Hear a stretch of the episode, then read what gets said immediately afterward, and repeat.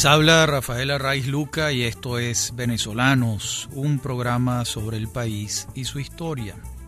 Hoy vamos a continuar con nuestra serie de la historia de la ganadería en Venezuela. Y comenzaremos a entrar en el tiempo del siglo XIX, donde vamos a advertir cuatro etapas en el desarrollo de la ganadería venezolana durante esta centuria. Una primera que va de 1812 a 1821, que es el periodo de la guerra de independencia, de las batallas, cuyas consecuencias para la ganadería fueron simplemente catastróficas. Hay una reducción importante de la ganadería en estos nueve años que concluyen en 1821. Vamos a advertir una segunda etapa que comienza después de la batalla de Carabobo donde se va recuperando la ganadería y esta etapa de altísimo crecimiento se prolonga hasta 1858, año en que va a estallar la guerra federal, el conflicto bélico sangriento y devastador que sacudió a Venezuela hasta 1863. Una tercera etapa la vamos a advertir a partir de 1863, que va a ser una etapa de crecimiento. Y la cuarta etapa y la última es esta que concluye con el siglo, hacia 1899. Entonces, recapitulando, tenemos una primera etapa durante la Guerra de la Independencia con consecuencias muy negativas para la ganadería, una segunda etapa de recuperación entre 1821 y 1858, una tercera etapa de 1858 a 1863, muy negativa, que son los cinco años de la Guerra Federal, donde el número de cabezas de ganado se resiente y se reduce enfáticamente, y una última etapa de recuperación otra vez entre 1863 y 1899. Una vez concluida la Guerra de la Independencia, es evidente que se han reducido el número de cabezas de ganado por razones obvias. Así lo certifica Agustín Codazzi en 1839, cuando publica Resumen de la Geografía de Venezuela, un texto encargado por el gobierno del general Páez, al igual que el libro Resumen de la Historia de Venezuela de Rafael María Baral. Codazzi hace un mapa del ganado en Venezuela y encuentra para el momento de la publicación del libro, probablemente unos uno o dos años antes, porque el tiempo de hechura de un libro en ese entonces podía ser uno, dos y hasta tres años. Él va a encontrar 2.086.724 reses, esto tiene un interés particular porque él las discrimina por estados. El estado que más reses tiene es Barinas, con 519.812. Le sigue Apure, con 401.500. Lo que quiere decir que la suma de Apure y de Barinas representan el 44% del ganado del país en 1839. Ya veremos cómo esto a lo largo de nuestra historia ha ido cambiando notablemente. De hecho, hacia finales del siglo XIX y las primeras décadas del siglo XX, vamos a advertir que el ganado de los llanos es tan abundante que hay una ruta de exportación hacia Colombia por dos caminos. Una ruta es San Cristóbal Cúcuta y la otra, llanera, Guasdualito, Arauca, Tame, Chire, Pore, Upia, Villavicencio y Bogotá. De modo que estamos hablando de unos excedentes ganaderos importantes que daban para la exportación con holgura. También es importante en este periodo que está refiriendo Codazzi, que es el periodo posterior a la Guerra de la Independencia y los primeros años de la República de Venezuela, el tema de la tenencia de la tierra. Es importante recordar que los héroes de la guerra de independencia se hicieron poseedores de grandes extensiones de tierra como consecuencia de sus victorias. Si uno reduce el tema a pocas personas, veremos cómo las tierras del general Páez eran enormes, las tierras de los hermanos Monagas también. Prácticamente todos los integrantes del Estado Mayor del Ejército Libertador poseían grandes hatos de ganado y tierras, y a su vez los peones que trabajaban en esas haciendas formaban sus huestes, sus ejércitos particulares. De allí que el caudillismo en el siglo XIX, lejos de disminuir, se, enfatizó tanto porque estos caudillos no solo contaban con grandes extensiones de tierra, sino con personal que trabajaba para ellos y que además de las faenas ganaderas o agrícolas funcionaban como sus soldados personales, sus huestes. De modo que esto acendró todavía más el caudillismo y le hacía muy difícil a los políticos urbanos, a los políticos citadinos, enfrentar aquella situación. Estamos pensando en Pedro Gual, en Manuel Felipe de Tobar, en Guillermo Tel Villegas, en Santos Michelena, en Diego Bautista Urbaneja, en Andrés Narvarte, que eran políticos políticos, es decir, gente que sus luchas ideológicas eran con la palabra, no con sus ejércitos personales con los que no contaban. No eran hombres de poder antiguos, digámoslo así, sino, sino políticos de su tiempo, que se les hacía muy difícil eh, enfrentar a estos caudillos que todos tenían sus pequeños y grandes ejércitos personales que funcionaban a veces como guardias pretorianas incluso. Esa es una desventaja importante que tenían estos políticos citadinos. Vamos a encontrar, abonando esta tesis, el libro de Antonio Arraiz, Los días de la ira, que contabiliza 39 revoluciones o revueltas entre 1830 y 1899. Es más o menos una revolución o una revuelta cada año y medio, o cada año y unos meses. De modo que esto nos da una idea de cómo el poder en Venezuela en el siglo XIX se decidía más a caballo y en el campo y al frente de una hueste que en la ciudad y en la circunstancia de la política con P mayúscula. Veamos también lo que afirma John Lombardi, un estudioso de Venezuela, un profesor emérito de la Universidad de la Florida, en su libro Venezuela, la búsqueda del orden, el sueño del progreso. Allí afirma Lombardi, en una sociedad orgullosa de su dominio de la equitación, de su capacidad de resistencia, de su conocimiento de la vida en las llanuras y de su valor, no podía mandar ningún petimetre de la ciudad, por muy valiente que fuese.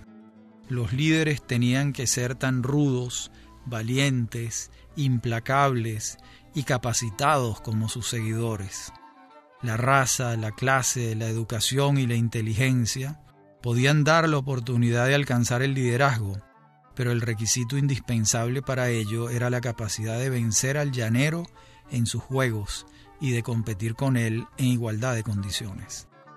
Como vemos, esta descripción de John Lombardi es un retrato hablado de José Tomás Bobes y de José Antonio Páez dos llaneros de a caballo y de reses.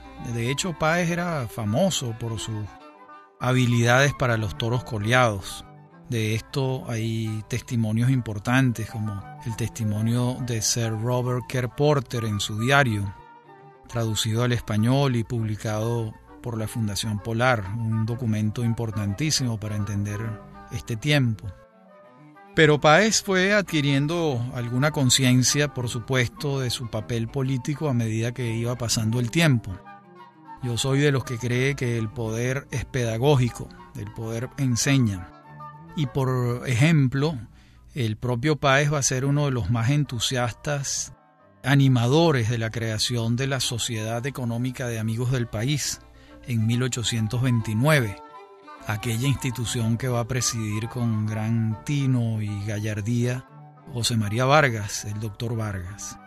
En el decreto de creación, el general Páez esclarece el objeto de la Sociedad Económica de Amigos del País. Leamos algunas líneas.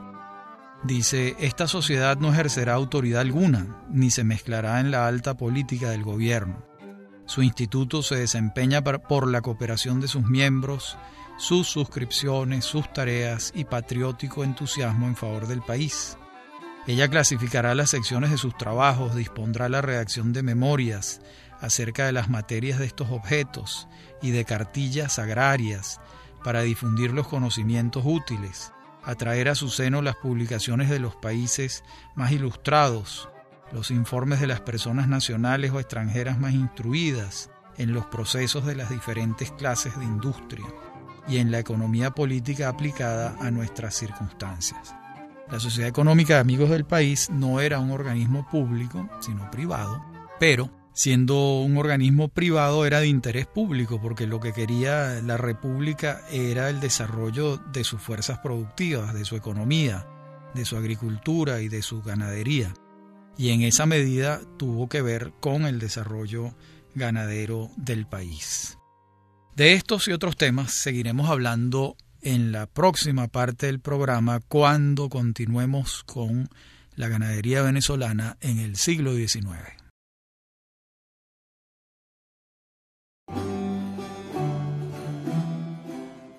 Referíamos en la parte anterior del programa la creación de la Sociedad Económica de Amigos del País en 1829 por iniciativa del general Páez, del doctor Vargas y de muchos otros venezolanos preocupados con la situación en la que había quedado Venezuela después de la guerra, es decir, tierra arrasada, y en materia ganadera muy particularmente, porque es un hecho conocido que el alimento fundamental de los ejércitos, tanto patriotas como realistas, cuando avanzaban hacia una batalla o cuando estaban en campaña durante meses y años, el alimento fundamental eran las reses, el ganado.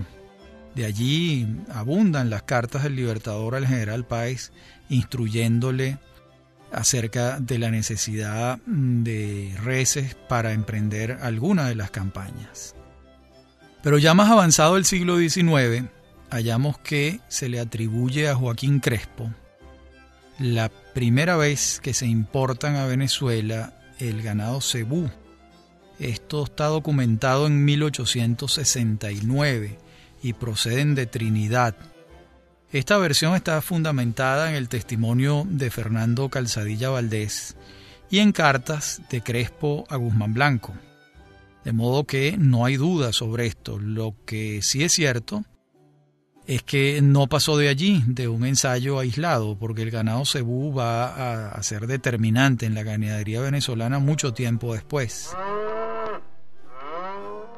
También hay otras modernidades en este siglo XIX de gran interés. Por ejemplo, el general Páez, estando en el exilio, visita la región de Pará, en Brasil, y desde allá envía semillas y cepas de lo que en Venezuela se conoció como la paja para paja paes, que era una, un alimento muy favorable para el ganado y que introdujo cambios notables a partir de 1869, cuando el general Páez se esmera en enviar semillas de esta paja para brasilera. Otro evento importante en la modernización de la ganadería en el siglo XIX va a ocurrir en 1892, cuando se introduce el alambre de púas en Venezuela. Esto parece hoy en día un chiste, pero no lo es en lo absoluto. El alambre de púa fue determinante en la delimitación de los, de los potreros, de los espacios y en la cría del ganado lo introducen los hermanos Meinhardt, que tenían ganado, atos y ganado de San Fernando de Apure. También Calzadilla Valdés dice que estos alambres de púas llegaron vía Trinidad. Yo creo que sí, que es muy probable que hayan llegado vía Trinidad. Bueno, porque Trinidad era territorio británico y el desarrollo de la ganadería en Gran Bretaña fue notable y ellos, los ingleses, fueron en esto punta de lanza. Corrijo, los ingleses y los escoceses y los galeses y los irlandeses, los británicos en general. De modo que no nos extraña, como dice Calzadilla Valdés, que haya entrado el alambre de púas en el siglo XIX vía Trinidad. En todo caso, lo importante es situar eh, la introducción de este recurso en la última década del siglo XIX. Fíjense, hay otro detalle interesante con la ley de 1844. ¿Por qué? Porque esta ley autoriza la libre exportación de ganado. Estamos hablando de una ley promulgada durante la segunda presidencia del general Carlos Sublet. Autorizar la exportación de ganado es una constatación del crecimiento del ganado en Venezuela. Ya para 1844 se había recuperado la ganadería venezolana en tal magnitud que el gobierno autoriza la exportación. Es una prueba contundente. También hay otras pruebas de viajeros. Carl Ferdinand Apun en 1849 y Edward Sullivan en 1851, en sus relatos de viajes por Venezuela, apuntan ambos que el consumo de carne dentro de la dieta diaria del venezolano es muy alto. Aquí estamos hablando de, claro, una relación entre un país muy poco poblado y un crecimiento de la ganadería muy grande a partir de 1821, cuando termina la guerra. Y allí la proporción se hizo muy alta al punto que ellos dicen que a veces el venezolano comía carne tres veces al día. Estos testimonios que se suman a los de Codazzi nos llevan a pensar que estamos hablando de un consumo per cápita muy alto. Sobre esto creo que no hay duda pero les recuerdo que la relación viene establecida por un país despoblado, que era uno de los problemas centrales del, siglo XIX en Venezuela, referidos por todos los informes gubernamentales, y un crecimiento sostenido de la ganadería. A medida que va subiendo, va creciendo la población, este porcentaje va a ir variando, como veremos más adelante. Fíjense, al superar la guerra federal a partir de 1863, que comienza una recuperación de la ganadería que ha mermado mucho durante la guerra, nunca se regresa a las cifras anteriores, a las cifras de la década del 30, del 40 y del 50. En esta proporción y en la inclusión en la dieta diaria del venezolano hasta tres veces en, las tres comidas de modo que eso no va a regresar ni siquiera al sol de hoy, porque se trataba de una proporción población ganado que no se ha vuelto a dar en esas, en esas magnitudes. Y comienza una reducción en el consumo de carne, pero claro, una reducción que parte de altísimos niveles del consumo de carne. Fíjense, volvamos también al cuadro de la profesora Tarsila Briseño de Bermúdez que referimos en programas anteriores. Y veamos estas cifras. En 1804 hay 1.200.000 cabezas de ganado. En 1839 se ha duplicado. Hay 2.086.724. Pero en 1899 hay 2.004.257 cabezas de ganado. O sea que hubo un crecimiento extraordinario en los primeros 40 años del siglo XIX, por supuesto a partir de la culminación de la guerra en 1821, pero ese crecimiento no se sostiene a la misma rata en la segunda parte del siglo XIX. La guerra federal es una explicación, pero también la grave situación económica en la que está Venezuela terminada la guerra. De modo que recuperar la ganadería mm, fue algo que llevó muchos años muchos años. Y ahora, a partir de este momento, comenzamos con la historia de la ganadería ya en el siglo XX, donde van a ocurrir muchos hechos importantes.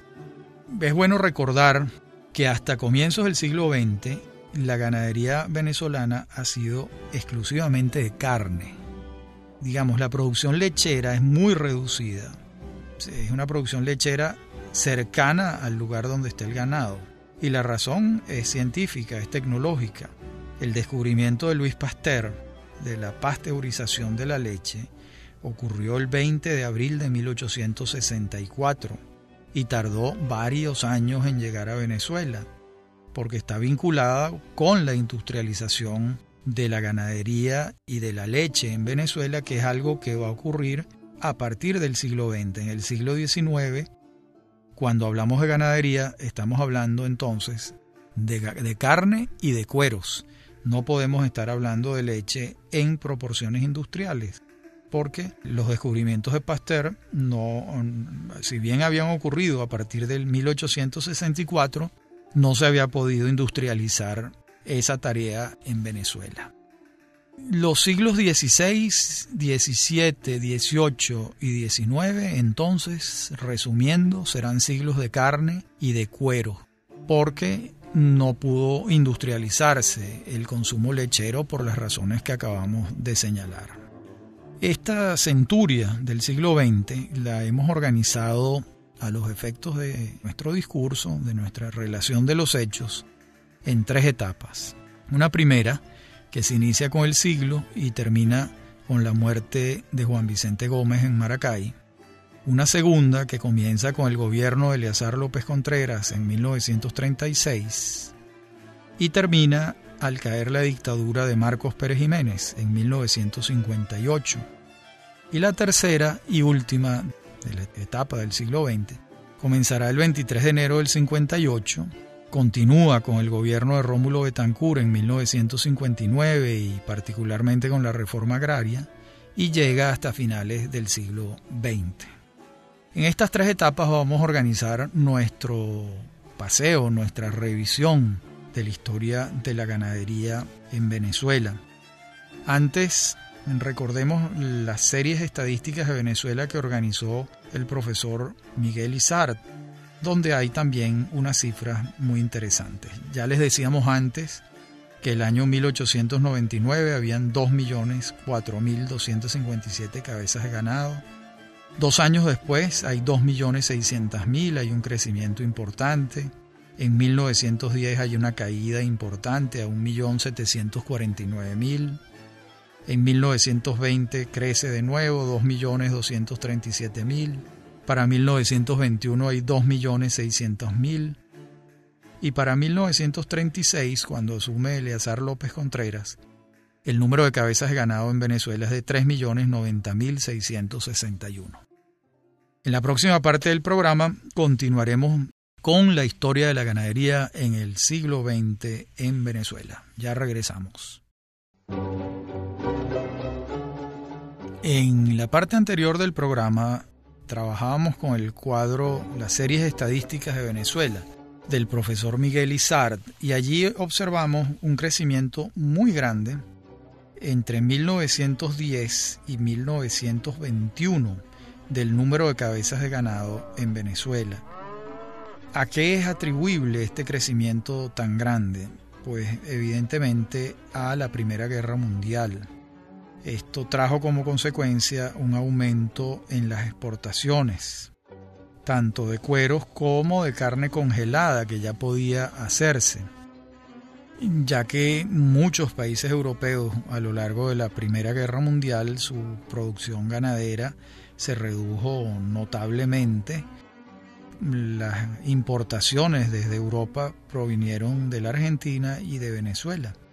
Estamos hablando de en 1910 1.749.000 y en 1921, apenas 11 años después, 2.600.000. Digamos que la explicación para un crecimiento de esta magnitud suena razonable en la Primera Guerra Mundial y las exigencias de ganado por parte de Europa. Hay otro cuadro también muy interesante del Ministerio de Hacienda de 1934. Ese cuadro recoge las exportaciones ganaderas entre 1910 y 1934 en bolívares. Claro, estos bolívares hoy en día no dicen prácticamente nada, salvo las diferencias entre unas cifras y otras. Por ejemplo, vamos a encontrar que el ganado en pie entre 1910 y 1914 fueron 7.694.000 bolívares. Pero para 1924, 10 años después, es el doble, 14.848.046, lo que refrenda la observación anterior con motivo de la Primera Guerra Mundial hay una altísima exportación de ganado en pie. Algo similar ocurre con la carne congelada. Por ejemplo, entre 1910 y 1914, la carne congelada representa en la exportación 1.078.844 bolívares. Pero para 1919 ya estamos hablando de 10.652.812. De nuevo, la Primera Guerra Mundial. ¿Cuándo fue posible congelar carne en Venezuela? Este es un dato muy simpático, muy bonito. Es a partir de 1910. No por ninguna obra del general Gómez, sino porque se instala un frigorífico en Puerto Cabello. Eso lo hace una empresa que se llama The Lancashire General Investment Trust Limited, creada en 1908. Esta empresa en Venezuela fue conocida hasta hace muy pocos años como la Compañía Inglesa. Según Gastón Carballo, en su libro El Hato Venezolano, 1900-1980, la llamada compañía inglesa fue comprando tierras hasta poseer cerca de un millón de hectáreas y alrededor de 100.000 cabezas de ganado. Esta ha debido ser el hato ganadero más grande de Venezuela. Estas cifras, dice Gastón Carballo, que las alcanza a partir de la segunda década del siglo XX, cuando ocupa grandes extensiones de tierra en Guárico, Apure y Cojedes. Este frigorífico de Puerto Cabello al que aludimos fue a su vez refaccionado muy poco tiempo después para, para ampliarlo por la Venezuelan Meat Export Company Limited, que enviaba carne congelada con rumbo a Gran Bretaña. Estas empresas y que en Venezuela se le conocen como la compañía inglesa, pertenecían a la familia Vesti en Inglaterra, que también tenían intereses ganaderos y lecheros en Australia y Nueva Zelanda. El general Gómez, sin embargo, sí intervenía, no porque estuviese él creando una compañía, un frigorífico para competir con la compañía inglesa, sino porque le fijaba los precios de compra a la compañía inglesa. Estos precios fueron soportables para ellos dado la urgencia bélica mientras duró la Primera Guerra Mundial. Pero una vez que terminó, la empresa no pudo tolerar los precios que fijaba el general Gómez y fue reduciéndose al mínimo a partir de ya 1926. Esto también está vinculado a que las vicisitudes por las que pasaba la compañía inglesa se debían, entre otras razones, a que el general Gómez también tenía ya entonces intereses ganaderos y lecheros. Él tenía un conjunto de propiedades muy grande y dibujó un circuito entre sus propiedades, su ganado personal y un monopolio de la comercialización y la matanza, trazando una concentración de la propiedad de la tierra como nunca antes se había visto en sus manos. Gómez era tan poderoso como ganadero que cuando quería comprarle las tierras a, un ganadero vecino o cercano, las posibilidades que tenía este ganadero de sobrevivir a esa oferta eran ínfimas porque Gómez tenía cómo eh, reducirle su margen de maniobra. Primero le, dificultaba la comercialización, la matanza, porque los mataderos estaban en manos de él. Y entonces, bueno, esto dificultó mucho el crecimiento de otras empresas ganaderas. La compañía inglesa logró sobrevivir a toda esta situación porque era muy grande. Y bueno, se puede decir que hasta la muerte del general Gómez, los dos factores principales del ganado en Venezuela eran el propio general Gómez y los intereses de sus allegados y la compañía inglesa. Por otra parte, ambos, así como señalé los inconvenientes que sembró Gómez a sus posibles competidores, también hay que señalar que fue un factor modernizador, junto con la compañía inglesa, ¿En qué sentido modernizador? Bueno, en que importaron ganado para cruzarlo con el criollo y se fue fortaleciendo el ganado venezolano en ese cruce. También se hizo un énfasis particular en cercar las tierras, se trajo adelantos en el manejo y el aprovechamiento del ganado, sobre todo la compañía inglesa que tenía, tenía cómo hacerlo y que conocía esos adelantos en su país de origen. Y por su parte el general Gómez fundó en 1908 la Actuarios Maracay, que fue una empresa que aún existe, ya no en manos de, los descendientes de Gómez, que fue una de las primeras empresas que comercializó, que industrializó la fabricación de mantequilla. Y bueno, eh, para los venezolanos es clásico ver el Actuarios Maracay, ese potecito rojo y, amarillo. Eso, eso existe entre nosotros desde 1908. Y el propio general Gómez se encargaba de su actuario y visitaba sus vaqueras todos los días y le ponía un esmero muy muy particular a su empresa, porque él en el fondo sus orígenes eran ganaderos, allá en el Táchira, en la frontera con Colombia, sus ascendientes, sus mayores, sus padres, sus abuelos, algunos colombianos, otros venezolanos tenían, son varias generaciones trabajando la tierra y el ganado. De modo que cuando Gómez instala esto en Maracay, pues estamos hablando de una tarea familiar para él, forma parte de su tradición familiar y él le puso mucho empeño. A su vez, durante el gobierno o la dictadura del general Gómez, el Estado funda el Banco Agrícola y Pecuario en 1928, con la expresa vocación de financiamiento de la agricultura y del ganado vacuno.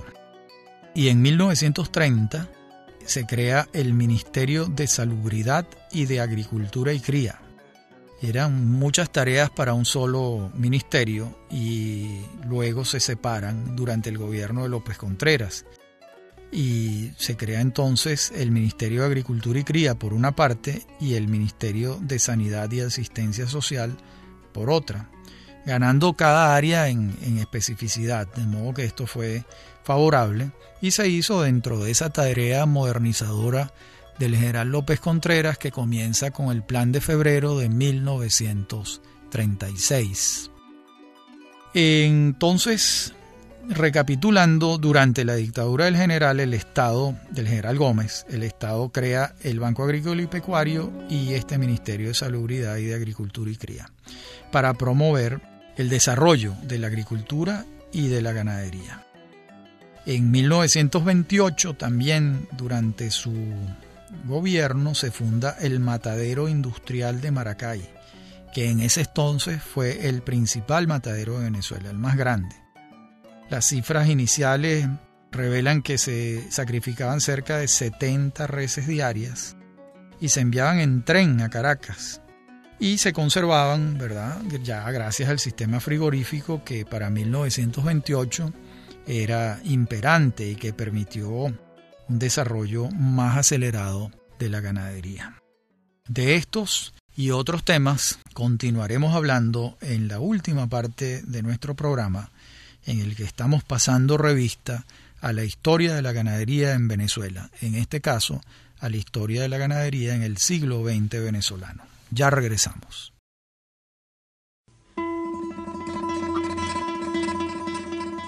Referíamos en la parte anterior del programa que cuando comienza el gobierno de Eleazar López Contreras, respondiendo al proyecto del Plan de Febrero de 1936, hay una modernización del papel del Estado en relación con el desarrollo nacional, una modernización muy intensa, porque vamos a encontrar, por ejemplo, que en materia ganadera y agrícola, se hace un censo agrícola y pecuario en 1937.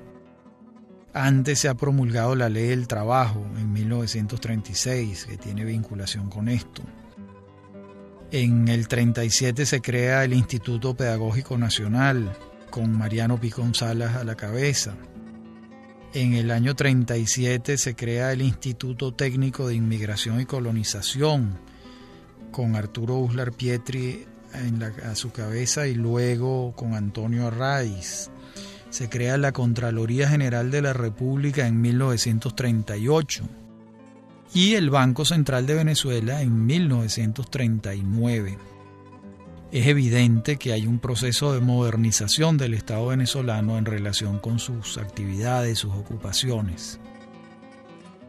Los críticos liberales dirán también que es un comienzo de intervención del Estado en áreas que más bien le pertenecen al sector privado, pero en no todos los casos es así, porque la Contraloría General de la República era indispensable, el Instituto Técnico de Inmigración y Colonización también para ordenar una inmigración planificada, profesional, y por supuesto el censo agrícola del año 37 es de, gran importancia. Pero allí no se queda lo que hace el general López en relación con este tema, sino que en 1937 se crea la Escuela Superior de Agricultura y en el año 38, al año siguiente, se crea la Escuela Superior de Veterinaria. Esta Escuela Superior de Agricultura va a ser la semilla que permitirá luego la creación de la Facultad de Ingeniería Agronómica en la Universidad Central de Venezuela en 1946. Esta facultad, a partir de 1958, se denomina Facultad de Agronomía. También de estos años de López es la creación de la Asociación Nacional de Ganaderos. Esto ocurre en 1939. Y luego, ya en 1962, en tiempos del segundo gobierno de Rómulo Betancourt, se crea la Federación Nacional de Ganaderos, FEDENAGA. Estos años, pues, es evidente que van a ser de, gran crecimiento. ¿Qué nos arrojó el Censo Agrícola y Pecuario de 1937? Pues muchos datos. Permite comprender el mapa ganadero de estas primeras décadas. Por ejemplo, sabemos que para entonces el 81,11% del ganado venezolano va a estar ubicado en los llanos, especialmente en Apure y Guárico. Recuerden que antes Barinas era un lugar importante, pero que Guárico fue creciendo eh, notablemente hasta desplazarlo. Pero también vamos a hallar que en el censo agropecuario de 1950 la relación cambia y la importancia porcentual de los llanos se reduce del 81% al 63%. Y ustedes se preguntarán, bueno, ¿qué cambió? ¿Cuál fue el sector del país que incrementó su ganadería de tal manera? La respuesta es una sola, el estado Zulia. Y en alguna medida el estado Lara y el estado Falcón.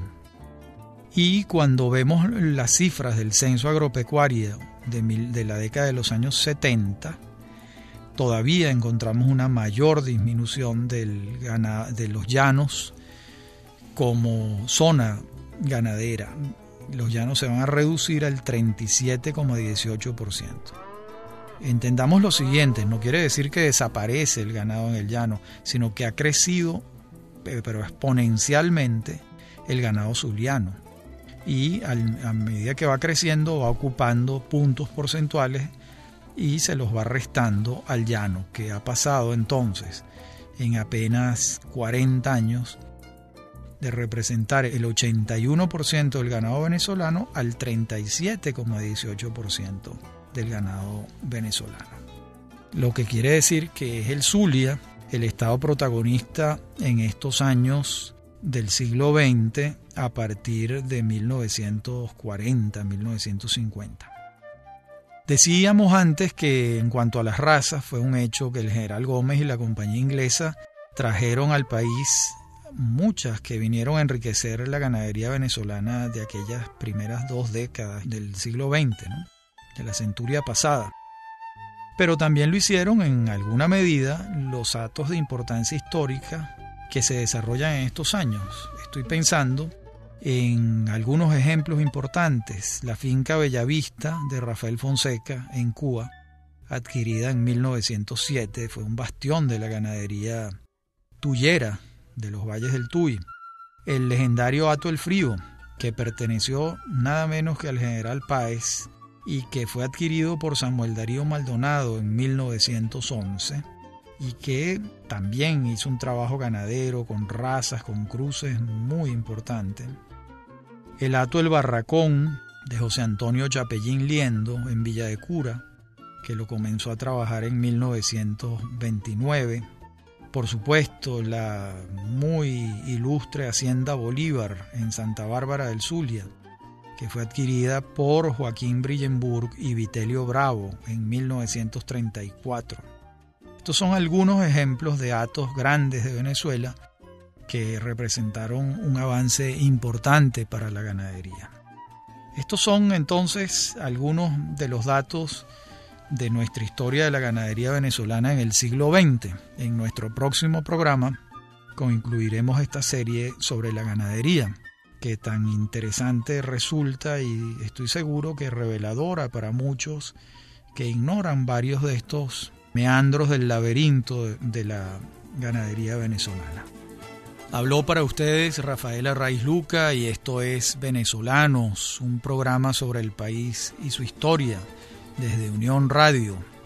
Me acompaña en la producción Mary Sosa y en la dirección técnica Víctor Hugo Rodríguez y Fernando Camacho. Me consiguen por mi correo electrónico rafaelarraiz.hotmail, por Facebook y por Twitter. Ha sido un placer hablar para ustedes. Hasta nuestro próximo encuentro.